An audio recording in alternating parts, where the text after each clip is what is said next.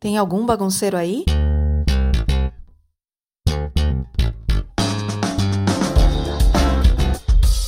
Aqui tem uma e vai começar a bagunça boa.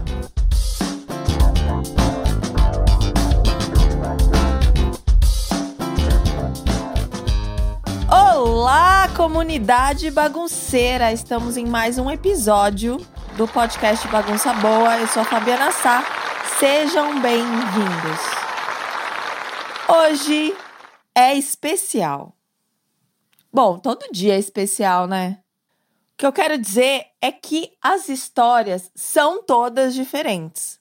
Mas às vezes a gente segue um padrão no ramo artesanal. Até nas pílulas eu falei sobre isso, sobre o superpoder, sobre começar por um hobby, enfim. Existe um padrão, entre aspas, claro, existe um padrão de que a gente começa é, com um hobby, aí vai se apaixonando por ele, até que existe uma voz, alguém, sei lá da onde. Ah, por que, que não vender? Ou, enfim, a gente começa amando uma técnica e se sentindo poderosa fazendo ela. Pois bem, depois de tudo isso, de evoluir a técnica e tal, a gente empreende. Minha convidada de hoje prova que isso nem sempre é verdade. Nesse episódio, você vai perceber que toda a história realmente é única. E essa, esse exemplo que eu quero trazer é que existem pessoas que não começam pelo artesanal, que não são apaixonadas pelo artesanal, mas mesmo assim empreendem, se tornam apaixonadas. E o final, bom, aí o final da história você tem que ouvir aqui a conversa com a convidada.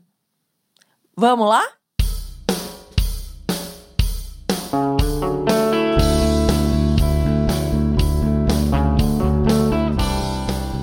Estou aqui com a minha convidada de hoje. Surpreendentemente, a história dela vocês precisam conhecer. Se apresenta.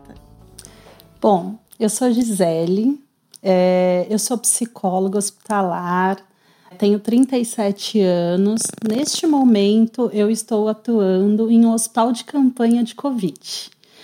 Sou mãe, tenho a Catarina, que vai fazer oito anos logo mais, casada com o Kleber há 10 anos. E é isso. Ótimo. Agora, Aqui é um podcast artesanal, né? De empreendedorismo e tal. Por que você está no podcast?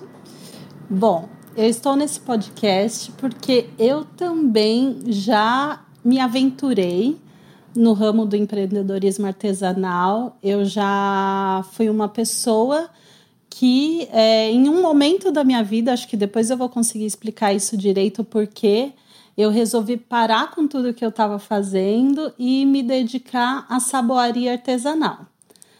Então temos uma ex-empreendedora de saboaria. Você já fez alguma coisa fora de, da saboaria no artesanal? Eu sei que você adora uma papelaria também. Tipo, me fala assim, quais tem hobby no artesanal? Quais são seus primeiros contatos na adolescência ou alguma coisa? E como é que surgiu a saboaria? Bom. Assim, é, acho que para que eu consiga contar isso, eu vou ter que voltar um pouquinho no tempo. Eu, quando eu tinha 16, não, 15 anos mais ou menos, eu fiz um curso de chamado curso de decoração. Né? E ali foi o meu primeiro contato com o mundo artesanal. Ali eu aprendi a fazer cestos de de jornal, eu aprendi a pintar algumas coisas, a fazer algumas peças, e aí, enfim, foi meu primeiro contato. Pausa. Dali passaram-se anos, estudei, enfim, segui a minha vida. Você sempre quis, tipo, trabalhar na área médica? Olha, eu sempre é, tirando o meu primeiro emprego como estagiária, eu sempre trabalhei dentro de um hospital, tá? E acho que, sei lá, questões da vida me levaram a escolher a psicologia. Então, quando eu decidi pela psicologia, eu decidi é, pela psicologia já sabendo que eu queria ser psicóloga hospitalar. Então, é, mesmo os meus primeiros contatos de trabalho dentro do hospital não tendo nada a ver com a área da assistência. Então, eu sempre trabalhei é, no ambiente hospitalar, porém, é, não necessariamente na assistência. Eu comecei trabalhando dentro de um hospital em faturamento. Então, quando eu iniciei a minha faculdade de psicologia, eu já trabalhava no hospital e eu sabia que eu queria ser psicóloga hospitalar um dia. Então, esse era o meu objetivo. Fiz a minha faculdade, me formei. Depois que eu me formei, eu me inscrevi numa pós-graduação de psicologia hospitalar, fui fazer essa pós-graduação e quando eu terminei a minha pós-graduação trabalhando dentro do hospital, aí já tinha passado um tempo, como analista de qualidade fui conversar com meu chefe, porque agora eu posso ser psicóloga hospitalar. Só que naquele momento, em 2010, é, o, a psicologia hospitalar ela não era estabelecida como ela é hoje. Apesar de contas que hoje eu ainda acredito que a gente engatinha. Naquela época, nem engatinhar a gente engatinhava. E então não teve essa oportunidade. E aquilo me causou uma frustração muito grande inicialmente. Mas enfim, segui com a minha vida trabalhando e depois é, de um tempo surgiu uma oportunidade de um recrutamento interno. E aí eu participei. Não era para ser psicóloga hospitalar, mas era para atuar como psicóloga na área de clínicas. Então eu ia é, trabalhar com grupos de planejamento familiar, obesidade, em equipe multi, um monte de clínicas assim. E aí eu participei desse processo seletivo. Ele foi um processo seletivo intenso, porém eu consegui. Passei, fui transferida de local e comecei a atuar nessas clínicas. Trabalhava com uma nutricionista, com uma enfermeira e com médicos e fazia tudo que eu tinha para fazer. E aí, nesse meio tempo, eu engravidei da Catarina. Gente, de novo, quando a mulher engravida, acontece alguma coisa. Mais um exemplo, vamos lá. Vamos à história engravidou. Vai. Engravidei da Catarina e aí eu precisava montar o enxoval da Catarina. Não é verdade? Certo. certo. Só que o fato de eu ser uma pessoa muito perfeccionista fazia com que eu não encontrasse nada ao meu gosto. Então, quando. Não, peraí. Perfeccionista e chata, né? ao extremo. Aí, o que, que eu fui fazer? Eu fui aprender a costurar. Entrei num curso de corte e costura. Para fazer o enxoval? Para fazer o enxoval do quarto dela. E aí, eu entrei num curso de corte e costura e a minha professora de corte e costura, ela era muito boa, muito boa mesmo. Eu aprendi muito com ela. E aí naquela época ela me ensinou a parte básica da costura e um pouco de patchwork. E aí eu falei, nossa, eu gostei desse negócio, me realizei, porque me remeteu inclusive a coisas da infância, porque eu lembro que a minha madrinha ficava costurando e me dava tecidinhos para eu cortar e eu ficava ali do lado, então foi muito bom. Só que aí, é, no fim, eu acabei fazendo algumas coisas e ela acabou, claro, concluindo o meu enxoval para mim. Eu ia perguntar, você fez o enxoval? Eu fiz parte dele e ela concluiu algumas costuras para mim. Ok, aí veio o chá de bebê, eu fiz toda a parte de papelaria, tudo de lembrancinha fui eu que fiz. Então, quando a Catarina nasceu, eu entreguei um sachêzinho para cheirar o guarda-roupa das pessoas. Então, eu fui atrás de fazer tudo. Busquei. E foi muito bom voltar a ter aquele contato, né? Que aí eu me remeti lá à época da adolescência de novo. E, ok, tive a Catarina, a Catarina nasceu, Passou-se cinco meses, porque eu tive quatro meses de licença, mais um de férias. Hora de voltar. Voltei para o trabalho. Só que quando eu voltei, tendo passado cinco meses, estava tudo diferente. O meu serviço já não estava mais do jeito que eu deixei. É, muita coisa tinha mudado. E veio uma frustração, inclusive financeira, relacionada ao meu trabalho, porque a pessoa que foi contratada para me substituir na minha licença, ela era pessoa jurídica e eu era CLT. E assim, a pessoa jurídica, ela ganha muito mais do que um CLT. E aí eu fiquei inconformada com aquilo. Só explicando pro povo por que, que ela ganha mais. Porque o CLT tem que pagar todas as outras coisas. É, e o CLT tem os benefícios. É, então, um só que o que coisa. você recebe na mão é bem menor. É bem menor. E aí aquilo me causou uma frustração muito grande. E aí, até vendo questão de mercado mesmo, eu via que a minha remuneração estava bem abaixo do mercado. Aí veio todo aquele questionamento interno. A pergunta, por exemplo, com a Thaís, a gente falou é, dessa questão de mãe, vira mãe, e aí tem todo um outro processo, olhar a vida de outra forma. Isso te afetou também?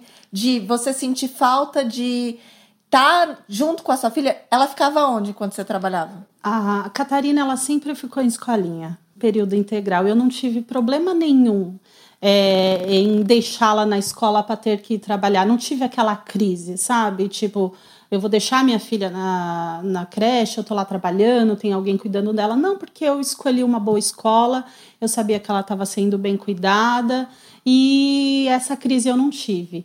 Porém, eu comecei com essa crise de identidade no meu trabalho. Eu comecei a questionar muita coisa lá. E só que levou um tempo, né? Levou um tempo até que grande. Quando eu decidi, falei, não quero mais, vou sair, a Catarina ela ia completar dois anos. Então levou um ano e meio esse período, né? De, de Foi um, pro, foi um Foi processo. Foi um processo.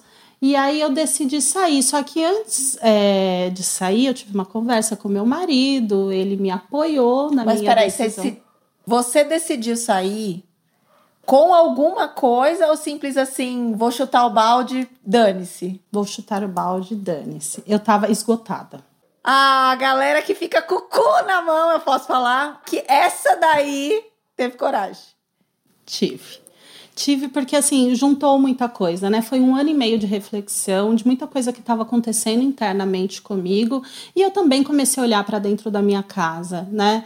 É, comecei a, inclusive, colocar na ponta do lápis o que eu pagava de escola, é, o tempo que eu não tinha de lazer, porque eu sempre fui muito workaholic para trabalho. Então, assim, eu sempre. Tudo que eu me envolvia, eu me envolvia sempre por inteiro, de forma intensa. Então, é, eu não estava mais conseguindo fazer aquilo. Então, se eu não estava mais conseguindo fazer aquilo, eu já sentia que eu não estava dando o meu melhor naquele trabalho e que talvez não fosse bom continuar ali. E, enfim, Mas você percebe que isso é uma parte do perfeccionismo também, né? também. Porque se eu não tô dando o meu melhor, não vale a pena. Não vale a pena. Ó, ó Fabi, fazendo a psicóloga refletir aqui. É, bom, aí foi pra casa. É, aí eu decidi, conversei com meu marido, ele me apoiou na minha decisão, né, com parentes, né, me, me dizendo assim, olha, eu apoio o que você decidir, mas tenha ciência que essa decisão é sua, não é minha, que em algum momento você vai precisar retomar a sua vida. E aí eu fiquei com aquilo na cabeça, saí e já saí, assim, tomei a decisão, fui, Tomei essa decisão num domingo, na segunda eu pedi as contas. Na segunda eu pedi as contas para minha chefe e ela levou um susto. E aí ela falou que poderia tentar fazer um acordo comigo, mas se eu desse um tempinho para ela. E eu aceitei. E aí eu fiquei mais 25 dias trabalhando já em ritmo de Tô indo embora. Tô indo embora. E aí ela conseguiu uma outra pessoa e ela cumpriu com a parte dela do acordo que foi muito bom para mim na época, porque aí ela conseguiu é, a minha demissão para que eu não perdesse os meus direitos. E eu saí. Foi muito bom o primeiro mês. Nossa, Ai, que felicidade, muito tempo livre. eu tava de férias. Entrou o segundo mês, eu comecei a surtar dentro daquela casa. O que que eu vou fazer da minha vida? E foi literalmente assim, eu peguei o computador e comecei a pesquisar coisas para empreender. Jura? Juro. Eu não sabia. Que legal! Coisas Tipo, eu a pessoa fala assim: é agora que eu vou fazer alguma coisa na minha É. vida. A primeira ideia que eu tive é, eu falei, nossa, eu vou propor para minha mãe, que minha mãe cozinha muito bem, e modéstia à parte eu também. É, falei para ela, vamos fazer alguma coisa, né? Porque assim, toda vez que ela faz um salgado, uma coxinha, uma torta, um bolo, um pão que eu ofereço para alguém, a pessoa fala, nossa, ela podia fazer isso para vender. Eu falei, nossa, eu vou fazer isso com a minha mãe. Só que aí eu propus para ela e ela não aceitou. E aí veio aquela frustração. Ela não aceitou porque ela falou assim: não, eu consigo fazer isso esporadicamente, mas transformar Ai, gente, uma família consciente! Transformar isso num trabalho não vai rolar. Eu aí... gosto o suficiente para não transformar isso num trabalho. É. E aí eu fiquei frustrada. E aí eu fui para frente do computador e fui pesquisar, pensei em abrir lojinha virtual, vender pecinhas. E aí começou, sabe? Ah, eu vou vender tal coisa que eu gosto, que eu acho legal. Uma, uma pergunta. Não passou pela sua cabeça de fazer o, a coisa de comida sozinha? Não, fiquei com medo. Porque se a mãe falou não, né? É, eu fiquei com medo. Porque as coisas na minha cabeça eram sempre estruturadas com uma certa grandeza entendeu? Então, assim, não ia rolar. E aí eu não tive coragem. E aí comecei a pesquisar tudo. Eu lembro que quando eu saí do trabalho foi em agosto, e aí começou a me dar esse mal-estar em outubro, mais ou menos. Comecei a pesquisar isso, pesquisar aquilo. E aí apareceu várias coisas de empreendedorismo e eis que me aparece um kit.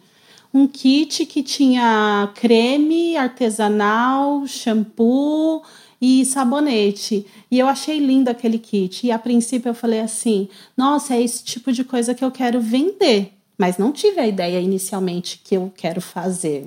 É isso que eu quero vender. A visão do empreendedor seu é bem mais, mais é, acentuada do que o, a visão do, do técnico, né? Que a gente chama. Tipo, eu quero empreender, eu sei, não é o fazer. Ainda bem que é. existem pessoas.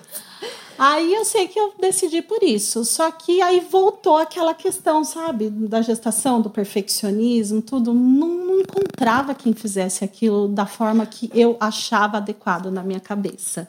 Ok. Entende? Super entendo. As pessoas super entendemos. Aí eu falei assim: ah, vou pesquisar. E comecei a pesquisar quem era o, a pessoa. A referência. A referência. E aí eu cheguei no nome Peter Paiva. Peter Paiva. Né? E eu falei: gente, ele tem uma loja muito perto. Vou pegar o metrô e vou lá nessa loja conhecer. E fiz. Peguei um belo de um dia, numa quarta-feira. Peguei o metrô, fui até a loja, entrei naquela loja, eu me encantei eu fiquei deslumbrada e falei: meu Deus, que lugar mágico, o que, que é isso? Comecei a folhear as revistas dele. E antes disso, você não pesquisou, não tentou fazer nada? Foi tipo, não, você se entregou? Eu me entreguei. Fui na loja dele numa quarta-feira. Eu lembro bem o dia da semana, porque olha o que aconteceu no dia seguinte. Eu fui lá, comecei a folhear as revistas, as, as apostilas dele, ver o preço do material. E aí, uma das vendedoras dele é, me abordou e falou que ia ter um curso de saboaria básico no dia seguinte, que ainda tinha vaga, se eu não queria participar. Eu pensei, pensei falei: quero. Me inscrevi no curso e fui no dia seguinte fiz o curso, um dia inteiro de curso com Peter Paiva. E ele traz uma visão né, no, de, empreendedor. de empreendedorismo no, no início, na primeira parte, né, antes de você começar na parte prática. E aí eu me encantei por aquele lugar, por aquele homem, pelo fazer dele. E falei, nossa, amei esse negócio, vou fazer também. E aí eu fiz. Eu fiz o curso, assim que terminou o curso, eu fui, fiz uma listinha de tudo que eu precisava para produzir o meu primeiro sabonete, comprei e fui para minha casa. E? E no dia seguinte eu estava fazendo sabonete. E vendeu. Ah, não, pera. Não, tá. não, não. E vender, eu fiz sabonete. Porque aí aquela ideia da lojinha já tinha ido por água abaixo. Vem, fiz sabonete. E eu fiquei maravilhada com aquilo que eu fiz, porque ficou muito lindo, muito cheiroso, Ai, muito bom, né? gostoso né? de usar. E eu fiz aquilo e montei alguns kits, né? Montei alguns kits e eu presenteei algumas amigas okay, minhas. Ok, começou pelo presente, tá certo. É, presenteei algumas amigas minhas. e elas receberam aquilo e elogiaram bastante. Vamos lá. Elogios, presentes, uma forma que a maioria começa, né? Tipo, começa fazendo e tal, mas você já tinha a visão do empreender. Sim, eu sabia que eu queria empreender, mas quando eu cheguei na loja do Peter, eu fui realmente encantada por ele. Eu falei, nossa, que lugar maravilhoso é isso aqui. E eu fiz aquilo, gostei muito daquele produto final e eu presenteei as pessoas. E aí, ok, presenteei as pessoas, passou uns 15 dias, mais ou menos. É, uma das minhas amigas, que inclusive era uma nutricionista que trabalhava comigo, ela falou assim: Gi, eu gostei tanto daquele kit que você me mandou é, eu estava pensando em comprar desses kits para entregar para a nossa equipe todinha. O que, que você acha? Você acha que você consegue fazer para mim? Yes! Começou! Eu, eu não pensei duas vezes. Eu aceitei. Eu falei, não, vou fazer, faço sim, com a certeza. primeira cliente, a, a gente primeira nunca esquece. cliente, Cíntia, ó, vou avisar você para você escutar esse podcast. Você foi a minha primeira cliente, você me incentivou demais. E aí ela pediu e eu fiz essa encomenda para ela. Só que nesse meio tempo, é, outras pessoas foram vendo, entendeu? E aí ela entregou, né? Mais ou menos, passou uns 10 dias mais ou menos, e ela entregou esses presentes de forma antecipada. E aí quem recebeu ficou enlouquecido e também queria. Peraí, aí isso é o boca a boca, né? É quem presentei alguém e aí vai isso. perguntando, foi o boca a boca. A minha questão é: e a história da lojinha morreu ali de não. divulgação e tudo? Tipo, Dani, agora não, o negócio vai andar organicamente. Morreu, morreu porque, assim, é, eu fui de verdade na loja com essa intenção, mas mudou tudo quando eu cheguei lá. E aí você foi pro orgânico? Eu fui pro orgânico. E aí eu comecei a fazer, aí fiz a encomenda pra Cíntia, que ela entregou os presentes, que quem recebeu o presente começou a chegar. E aí, se você for pela cronologia de datas, estava chegando o Natal. E aí o pessoal começou a encomendar para o Natal. Você estreou na, na época certa. Certa. Só que aí foi de uma maneira meio que descontrolada, porque aí, meu, a minha casa eu comecei usando era uma cheirosa, mesa. Era é, cheirosa. Era cheirosa. Mas eu comecei usando uma mesa do meu escritório, porque no, na minha casa eu tenho duas mesas, uma do meu esposo e uma minha. E eu comecei usando a minha mesa. Por, por pouco tempo. Por pouco tempo. Que aquilo foi tomando uma proporção. E aí eu comecei a receber as encomendas e falei, meu, vou fazer isso, preciso de uma marca, mas não tinha uma marca. E aí ficou o meu nome ali, né? E aí eu fiquei nesse meio tempo é, fazendo as encomendas de maneira louca e trabalhando demais. E aí eu comecei a ter os problemas que os empreendedores inexperientes têm. Que são? Olha, eu não tinha horário de trabalho. Eu misturava o trabalho de casa com o trabalho do empreender. É, eu não tinha hora, tinha dia que era uma hora da manhã, eu estava embalando sabonete, então não tinha hora para dormir, é, hora para acordar. Virou uma bagunça a minha casa. E o seu marido? Enlouqueceu. Ele chegou e falou assim: escuta, a gente vai comer ou é sabão mesmo? É, foi mais ou menos, foi mais ou menos, menos isso, porque saiu da mesinha do escritório e tomou a mesa da sala e foi tomando algumas partes da casa. E aí virou uma bagunça. E assim, e virou de verdade aquela cobrança de gente pe fazendo pedido e ao mesmo tempo a cobrança de dentro de casa. Escuta, você não tem mais horário, escuta, como que vai ser isso? Enfim, e aí foi isso. E aí eu fui equilibrando os pratinhos ali até passar o Natal. Eu lembro que até o dia 24 eu estava fazendo entrega. Tá. Deu dinheiro? Que é uma pergunta que eu tenho que fazer. Então. Ou é mais um dos problemas de quem está começando? Olha, deu, mas não deu. Deu dinheiro. Mas ao mesmo tempo. Você, é, você eu, reinvestiu eu tudo reinvesti ali. tudo ali. Então, assim, eu não sei dizer para você. Tive lucro? Tive. Mas eu reinvesti tudo ali, porque aí eu entendi que o negócio ia rolar. Não deu tempo ou você não pensou em chamar alguém para te ajudar ou você chamou alguém para te ajudar? Não, não chamei ninguém. Foi sozinha na raça. Fui sozinha na raça. Não pensou nisso? Não. Parabéns. pois é, né? Não pensou. Por quê? Olha, não pensei. Porque voltou a questão do perfeccionismo. Ninguém vai fazer que nem eu faço. Ai, Jesus! Eu, ó, tá. Acabou o podcast aqui, porque.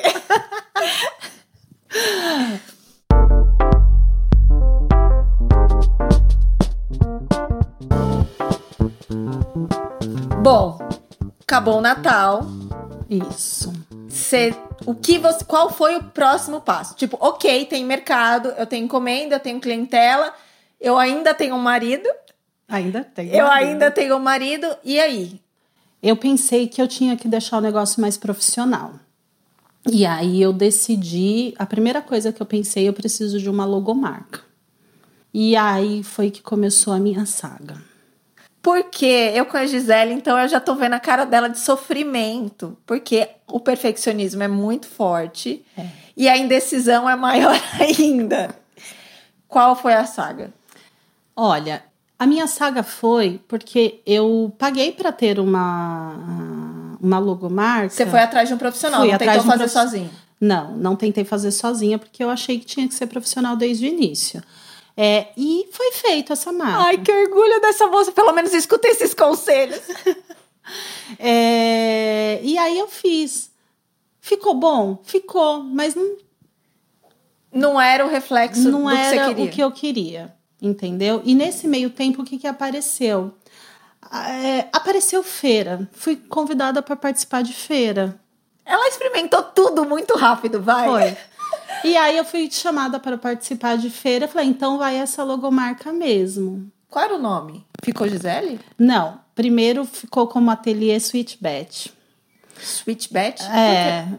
Ah, Não importa. Não vai, importa. Vamos. Aí. doce banho, né? É, enfim, fizemos, participei dessa feira e aí nessa feira foi o primeiro, né? Assim, tinha dia que eu vendia, Foi a primeira realidade. foi a primeira realidade, porque montar uma feira não é fácil, né? Em termos de, eu tive que investir uma grana, Sim, de grande, estrutura, de sempre tem. estrutura, tudo, e em termos de ajuda também. Eu fiz sozinha essa feira. Então, tipo, Como você ia no banheiro? então, eu tive que pedir pro cara do stand do lado cuidar para mim. Então foi uma loucura. Foi uma loucura essa feira. Tinha dia que eu vendia muito e tinha dia que eu não vendia nada. E aí foi, foram as primeiras constatações que eu falei, eu tô fazendo alguma coisa errada. Eu tô fazendo alguma coisa errada, mas eu não sei o que que é. E aí foi quando eu procurei o curso de empreendedorismo. E eu fiz o curso do Decola. Que, aliás, foi onde a gente se conheceu. Você Isso. chegou a fazer uma- um ano antes. Eu fiz uma turma antes. Eu fiz uma turma antes da Fabi e aí eu entrei no curso do Decola e porque eu sabia que eu precisava profissionalizar a coisa. Não dava para levar daquela maneira desorganizada, desenfreada, porque eu não sou essa pessoa desorganizada. Abençoados perfeccionistas conscientes, né? É. Só para explicar, então, pessoal, o Decola, é, a gente até já falou no, ne- né, no episódio da Thaís, mas é para empreendedores criativos montarem uma ideia de, de negócio do começo ao fim. A- E o fim, mesmo você já tendo experimentado, né, você já colocou o negócio no mundo, que é o que ela fala, é, você foi para estruturar toda a parte. Qual foi a experiência dos estudos e da aplicação? O que, que você conseguiu colocar em prática nessa história toda? Tá. É, assim, eu fiz o Decola e eu entendi que ele, ele trouxe primeiro uma reflexão interna. E aí ali eu comecei a rever valores, inclusive da saboaria, que aí eu fui mudando o rumo, eu saí da saboaria é, que era enfeite, que ela, aquela coisa mundo E Peter módulo Parker. 2. E fui mais para um ramo de entregar saúde e bem-estar, né? Que tem muito a ver com a sua formação. e o meu propósito de vida. E eu queria entregar saúde e bem-estar para as pessoas. E foi que eu comecei a estudar cosmética e saboaria natural. Era isso que eu ia te falar, porque é, quando a gente se conheceu, não era mais essa boaria. Não, Mas não não, vamos. Não, é só um spoiler, né? Porque hoje a, a gente já deu spoiler logo no começo. Você fala É. que tá trabalhando no hospital de campanha. E eu sei da questão da. é, não é aromaterapia. Aromaterapia. Então você, eu sei que você estudou muito. Estudei. Você É realmente teve é um uma logo. pessoa acelerada no processo, né? Você, Sim.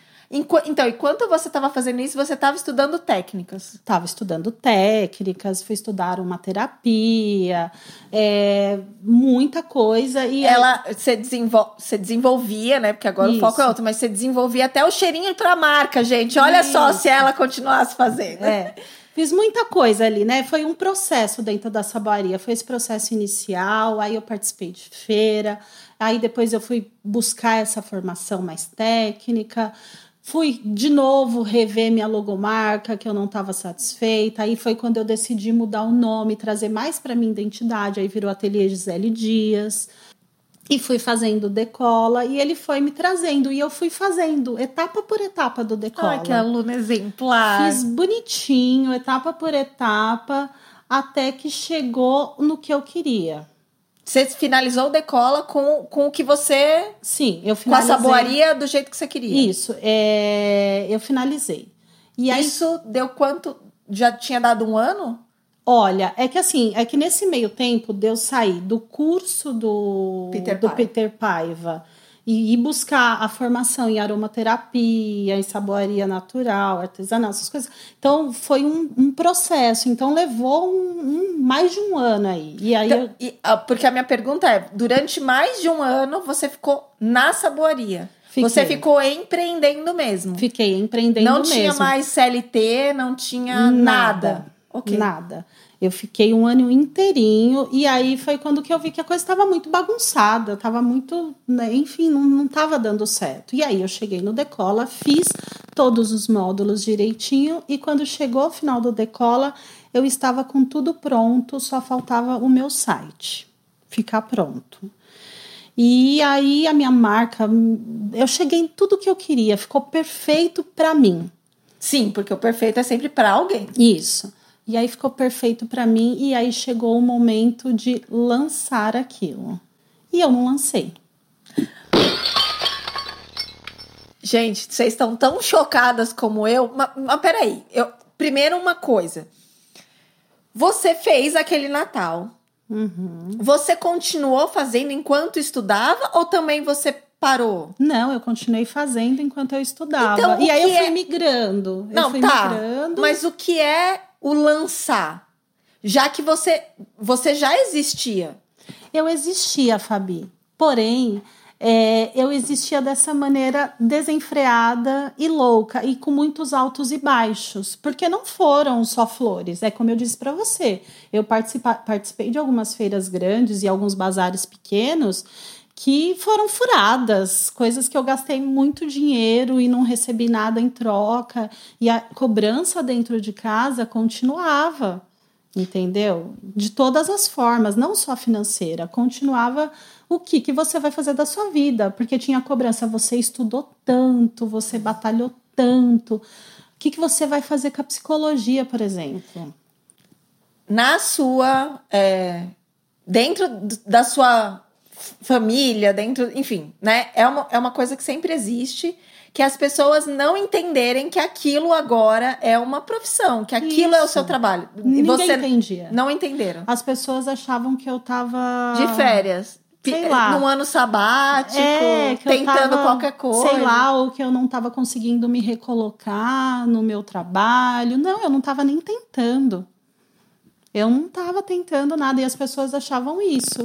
E aí veio de novo, né, aquela briga interna e tudo mais. E por isso que eu queria deixar tudo profissional. Mas aí você conseguiu fazer toda a parte visual. Então, você, arrumou a casa no sentido de marca, de identidade. Isso. E aí, na hora que você tinha o quê? Que colocar tudo ali, lançar o site, divulgação, fazer toda a comunicação de que agora era aquilo e botar, você travou? Eu travei. Eu E o simplesmente. que é, o, o que é travar? Explica. Ah, eu paralisei. Eu Parou de fazer, parou de vender? eu diminuí a produção. E aí você viu, né? Passou um tempo e aí veio outro Natal que eu dei uma brochada mesmo, assim, né? É, fiquei pensando, ai, será que é assim? Será que não? Fiquei adiando, fiquei postergando o relançamento, né? Posterguei o relançamento e aí veio janeiro, eu falei, não. Só para entender mesmo o cronológico, foi de um ano para o outro ou teve outro Natal no meio? É, foi Não. no período de um ano mesmo? Não, teve um Natal no meio. E esse Natal você vendeu bem? Olha, foi o seguinte: foi o primeiro Natal do boom, e aí eu saí de maneira desenfreada ali empreendendo, sem saber mais ou menos o que eu estava fazendo. Teve o segundo Natal, que foi bem morno, e aí foi quando eu decidi fazer o Decola, e aí eu estudei e coloquei tudo em prática o que o Decola pedia. E chegou o terceiro Natal. Na verdade, era, foram dois anos de empreendimento. Foram dois anos de empreendimentos, com muitos altos e baixos, revendo marca, nome, logo, tudo mais. E aí, no ano do Decola, eu consegui compreender tudo o que precisava ser feito e eu fiz. Em 2017. 2017. Só que quando chegou a época de lançar, dezembro eu travei. E aí eu travei e Broxou, que nem você falou. É, brochei. Brochei. Chegou janeiro, tinha que lançar. Só que tinha que lançar.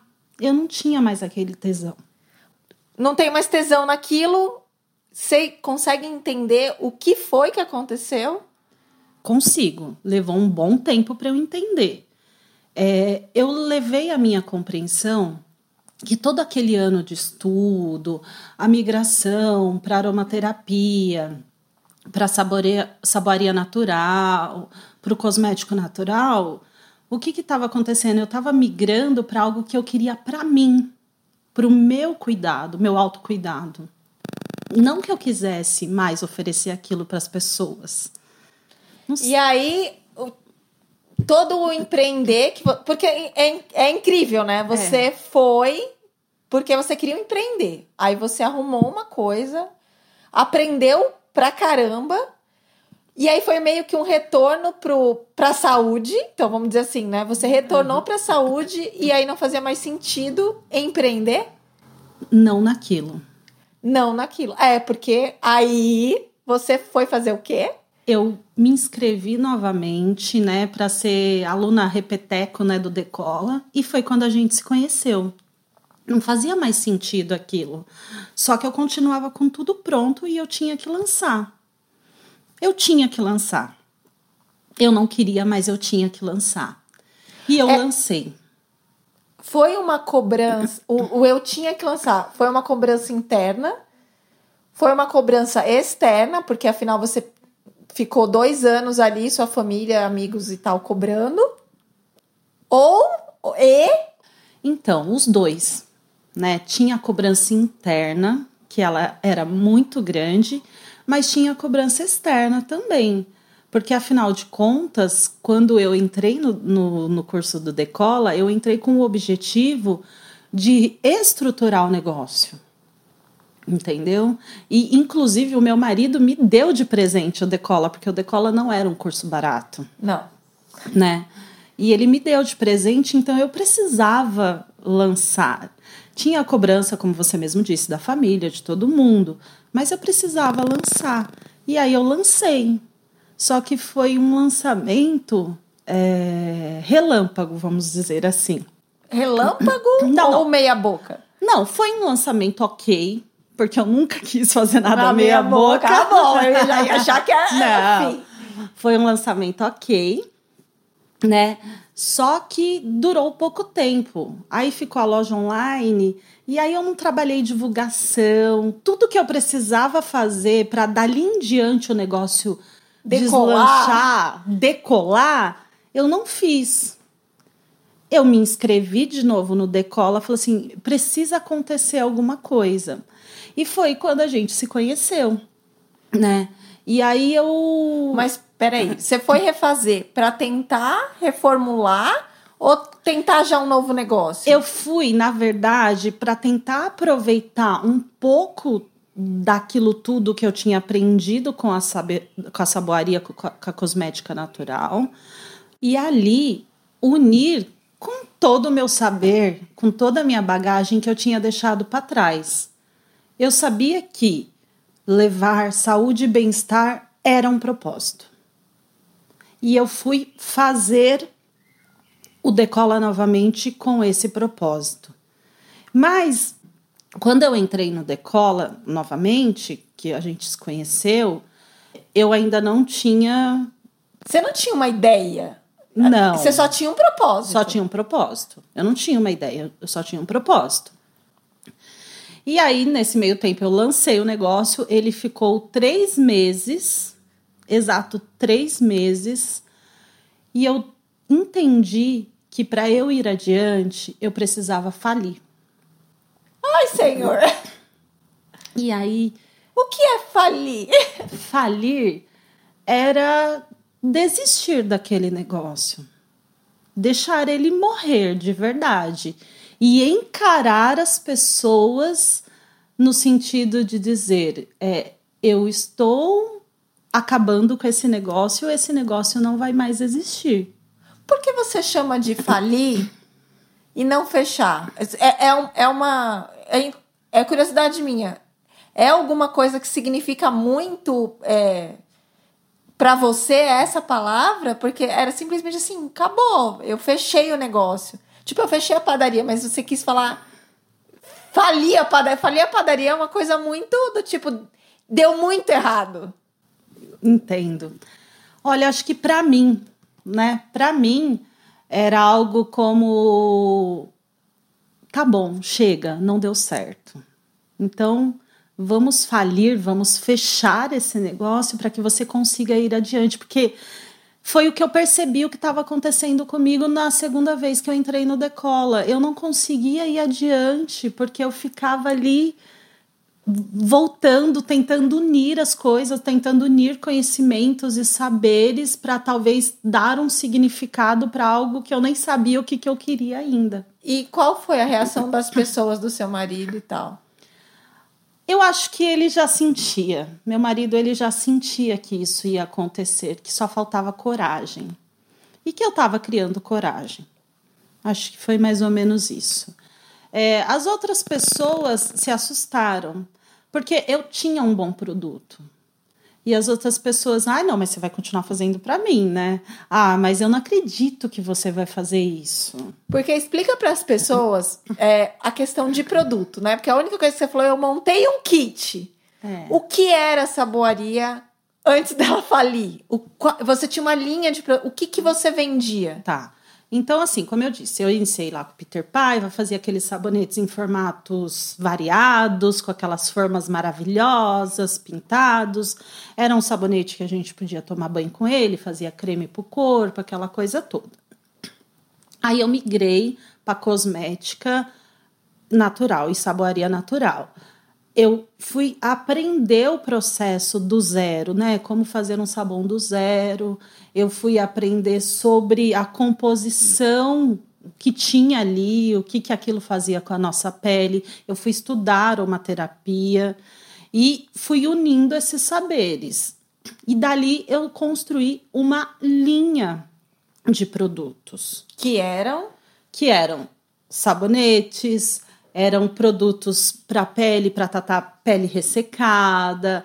Você tinha hidratante, você tinha produto para cabelo. Para cabelo, shampoo sólido. Você tinha balme para os lábios. Balme para os lábios. Eu tinha produto para barba, né? Que foi a época, bem na época da, do, do, do boom, boom lá, das barbearias, olhinho para barba. Eu tinha essa gama e de produtos. E você tinha também desenvolveu o cheirinho, você tinha aromatizador de ambiente. Isso. Você tinha uma gama completa. Tinha, tinha. Para as pessoas entenderem que era um negócio grande. Sim, eu tinha. Eu, eu nesse meio tempo é que foram vários cursos, né? Foram várias formações.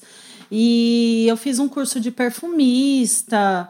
É, então, quando eu fiz o perfumista, eu desenvolvi cheiros para minha marca e para a marca de outras pessoas. Então, foi um tempo intenso ali de investimento, né? Pessoal, financeiro, muita coisa foi investida ali. Então, foi difícil para eu aceitar que eu precisava acabar com aquilo tudo Então levou um tempo, por isso que no terceiro Natal eu brochei, eu não, não lancei, eu tipo, perdi inclusive a oportunidade de um Natal para fazer um lançamento, essa coisa toda.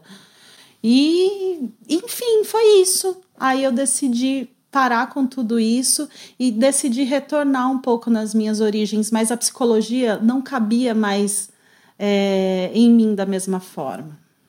Tá, faliu, só que você estava num novo processo, você queria empreender ainda, porque o decola é para quem quer empreender. Olha, só para você entender. Eu e todo mundo. é verdade. É, nesse é, ano que eu estava fazendo decola. O primeiro ou o segundo? O, o primeiro. Nesse ano que eu estava fazendo decola e que eu estava montando tudo direitinho, aconteceu uma outra coisa. Opa! É me chamaram para voltar, né? Me convidaram para trabalhar num hospital algumas vezes por semana. E eu aceitei. Por quê? Porque eu vi ali a oportunidade de me relacionar com a psicologia de novo. Uma coisa que é, não sei se é o caso, mas vem a pergunta, acho que cabe aqui. Empreender é um processo solitário. Todo mundo Sim. reclama. Principalmente o processo artesanal de quem é perfeccionista, ou não gosta de delegar, ou acha que o outro, né? Todas as questões que você colocou aqui. Você sentia falta, isso era uma coisa que sentia falta de ter contato, porque você, como psicólogo, o contato humano era essencial no Sim. seu trabalho. Sentia muita falta. Além de sentir falta, eu ficava também com aquele questionamento, sabe? É, nossa, é uma coisa que eu lutei tanto para ter, para ser, por que, que eu vou né, abandonar dessa forma? E aí veio essa oportunidade, me ligaram, me chamaram realmente, eu aceitei, fiz uma entrevista formal para cumprir padrão e aceitei e fui trabalhar no hospital psiquiátrico três vezes por semana enquanto eu terminava o Decola em 2017. Voltei a ter contato com a psicologia, então acho que esse contato também contribuiu para a decisão lá na frente. Quando em 2018 eu vou refazer o Decola e eu decido acabar com a saboaria, né?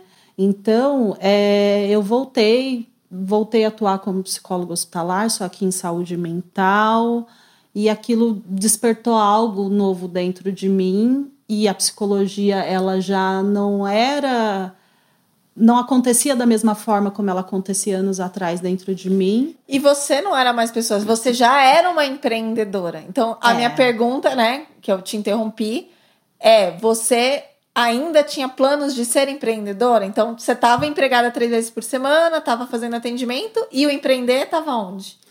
Então, é, primeiro, nessa confusão inicial de querer unir tudo e entender que não dava.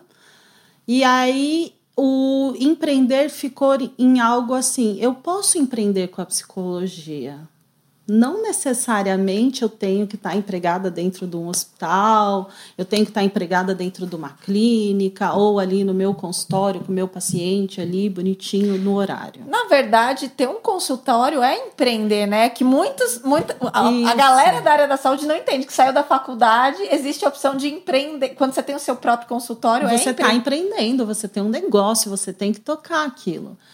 E o que eu consegui concluir com o segundo Decola foi que, de fato, enquanto psicóloga, eu poderia empreender e poderia empreender de uma maneira mais leve, menos sofrida, porque não foram só flores, né? Teve muito sofrimento nesses dois anos aí até dois anos e pouquinho, porque ainda entrou Sim. no outro ano, né? Eu lembro que a sua ideia inicial era um coworking. Era, era um coworking para mães.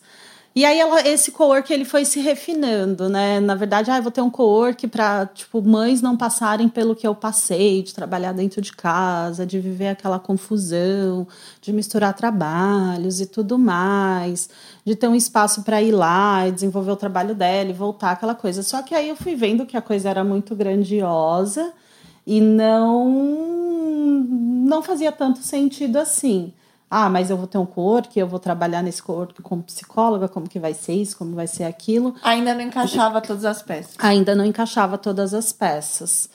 E eu fui conversando, fui estudando, fui explanando. Aí eu fiz um, um processo. Mas aí você aí você estava é, tendo pacientes, atendendo na clínica. É, eu já estava consultório, consultório, tudo. atendendo no hospital psiquiátrico três vezes por semana, refazendo o, o decola e, e buscando essas respostas, né? E aí a coisa foi se afinando, se afinando.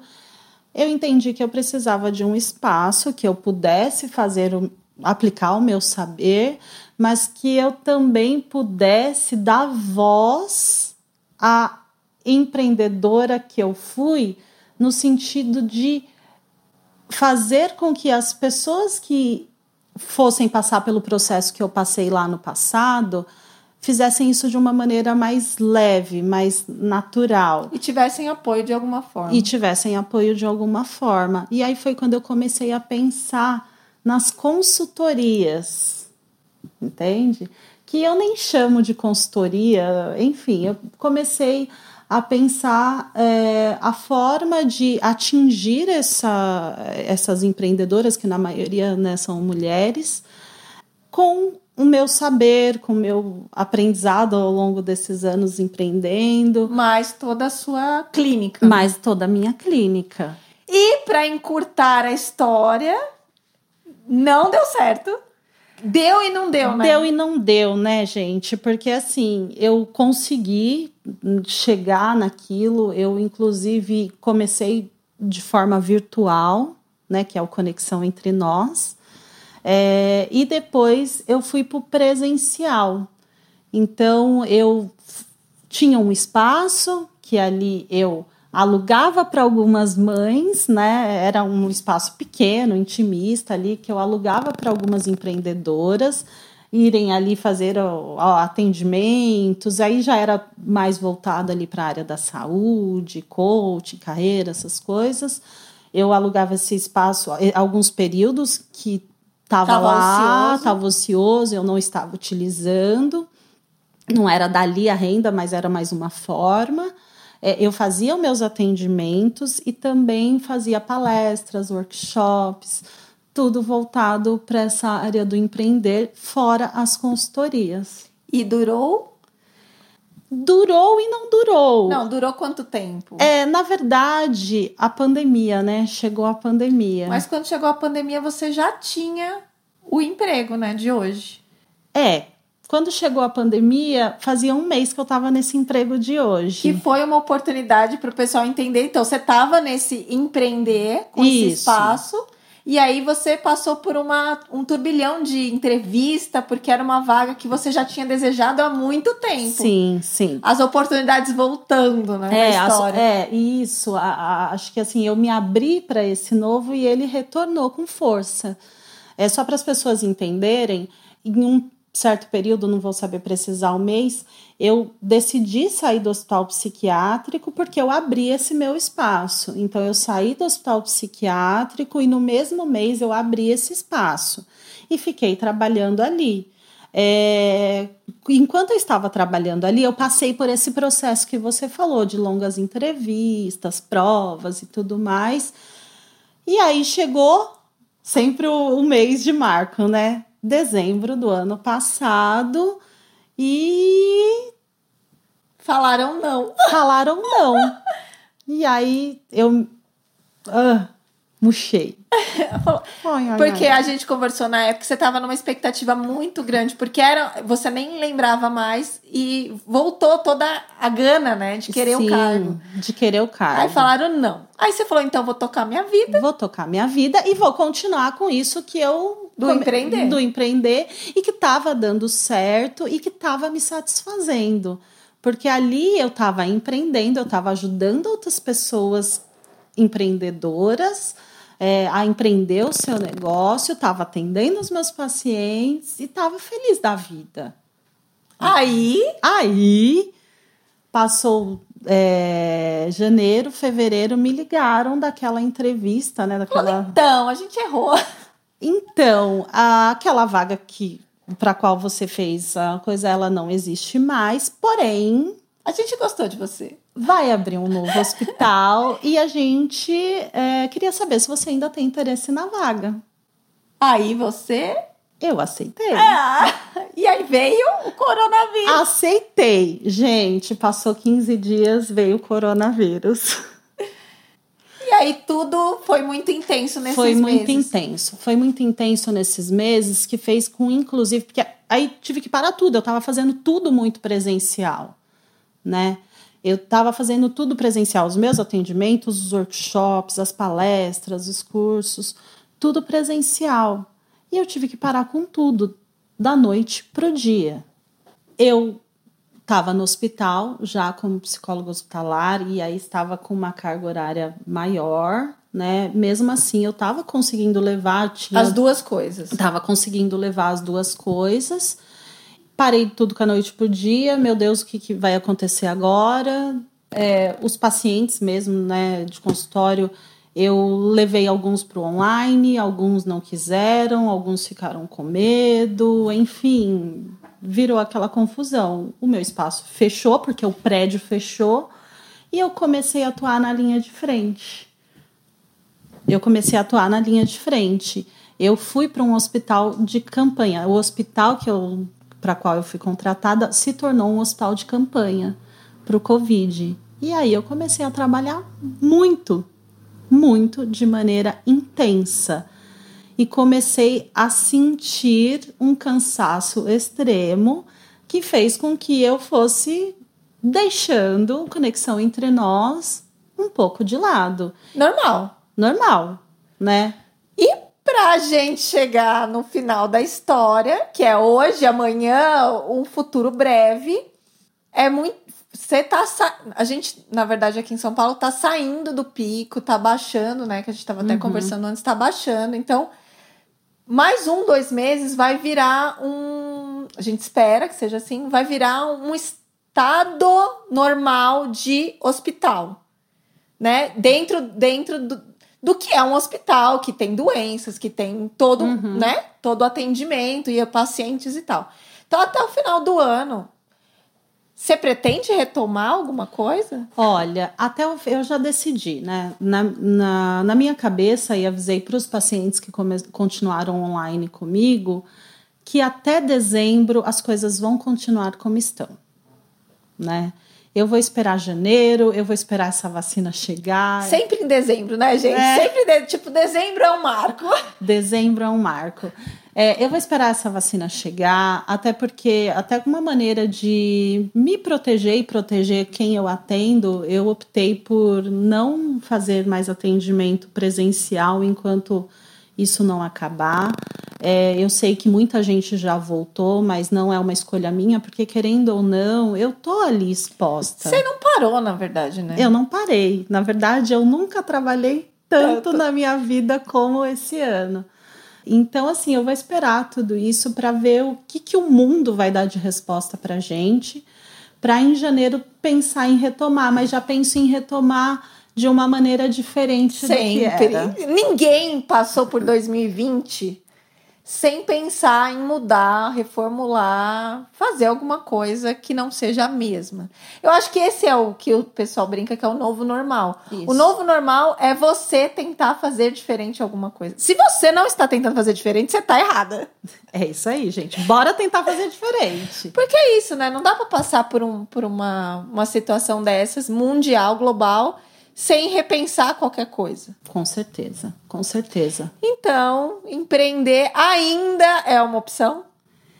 Empreender ainda é uma opção, só que de uma maneira bem diferente do que foi até agora. Aguardaremos notícias de Gisele. Quero te agradecer muito por ter vindo aqui contado toda a sua saga.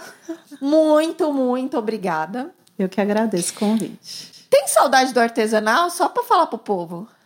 Olha, eu descobri. Opa!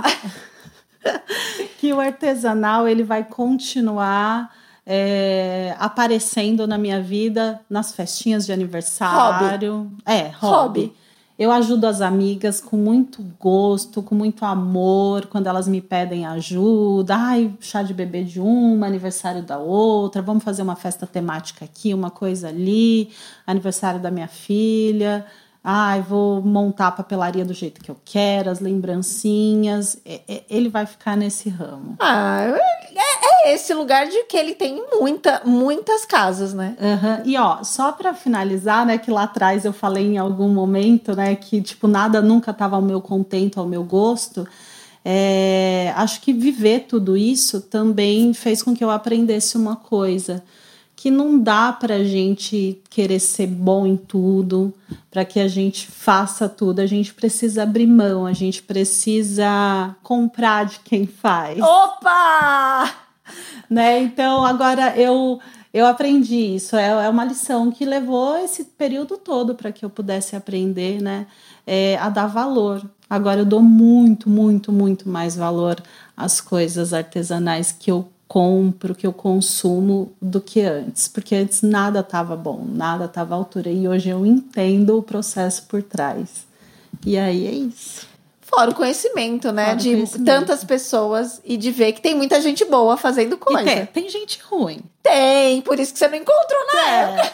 Mas tem muita gente boa. E entrar nesse mundo fez com que eu conhecesse muita gente boa. Boa de verdade. Aí, gente. Agora vou deixar o espaço para você fazer o seu publi. Ela tá, tá tremendo aqui. é, não, onde as pessoas te acham, se elas quiserem te ver. Vai ter um post lá na, na Dona da Bagunça, né? Do episódio, com a sua foto e tal. Ah, não, peraí, gente. Eu tenho até medo de perguntar. Eu vou até mudar a pergunta. A pergunta do podcast é: você é do time bagunceira ou organizada? Eu sou do time organizado. Ah! Agora, uma pergunta que eu vou fazer extra para ela. É, no artesanal, você era bagunceira ou organizada? Organizado. Não acredito! E toda bagunça de casa? A minha bagunça, a minha desorganização que eu falo o tempo todo para você era pelo fato das coisas não estarem perfeitas. Mas é. Não, mas a, a, casa tomada por sabonetes? Não, a casa tomada por sabonetes, assim, a mesa da cozinha, mais organizada. Gente, tá bom, ela não é bagunceira. Temos o primeiro caso de não bagunceiro. Ok, Gisele. Continua então. Agora manda o seu público de organização. Você tá vendendo só psicologia, organização também? Não. Apesar de que as pessoas, por exemplo, chegam na minha casa, o que acontece? Abre o meu armário e vê ele organizado e fala: Menina, tu podia muito ser uma personal organizer. Ó a ideia. A ideia de um novo empreendimento para o futuro. É, só que eu não caio mais nessa. eu não caio mais nessa. Não, eu sou. Assim, eu continuo né, com conexão entre nós. Eu tenho uma página no, no Instagram. Que é arroba conexão.entre.nós. Ok. É, só que, gente. Tá vazia. Tá abandonada. Olha. Mas vamos lá puxar o. Pelo menos, né? É. Essa boaria chegou a entrar nas redes sociais. Eu tive, mas também eu sempre fui muito ruimzinha. Não, a Gisele, o problema dela sempre foi: eu não quero falar, eu não quero isso, eu não, eu não quero, quero, nada. É, rede social é o meu calcanhar de Aquiles. Justamente eu tenho essa dificuldade, eu tenho essa dificuldade de, ah, o que eu vou colocar ali não dá para estar tá mais ou menos, e aí isso me trava muito ainda. Apesar de eu estar tá trabalhando nisso, né, intensamente a vida inteira, mas isso me trava. E não, e agora a rede social ela até estava caminhando, estava indo, mas de verdade, é, é, ela se tornou secundária nesse momento. Porque ou eu tô no trabalho. Ou você tá dormindo. Ou eu tô em casa exausta, dormindo e dando um pouco de atenção para a família. Ok, gente, é isso. Essa saga. Gisele, obrigada. Obrigada, pessoal. Um beijo.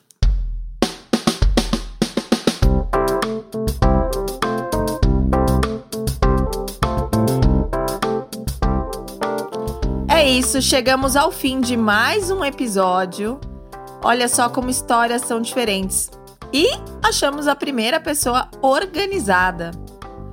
O mundo não é feito só de bagunceiros. É difícil achar, hein? Mas tá aqui. Você vê que quem não é bagunceiro inverte tudo. Brincadeira. Na verdade, é muito bom a gente conhecer histórias que não são os clichês do mundo artesanal. Podia ter dado certo na saboaria? Podia. É, empreender com mais consciência é, entre aspas, mais fácil? Com certeza, gente. Mas o que vale mesmo é a essência, é com o que você se conecta. E tudo é aprendizado, né? Então, muito obrigada por você ter ficado até aqui. Se puder, vai lá no Instagram, no arroba Dona da Bagunça, deixa seu comentário do post, me fala o que, que você achou da primeira entrevista de alguém que não é bagunceiro e a gente continua a nossa conversa por lá. Até semana que vem, cuide-se, tchau! Tem algum bagunceiro aí?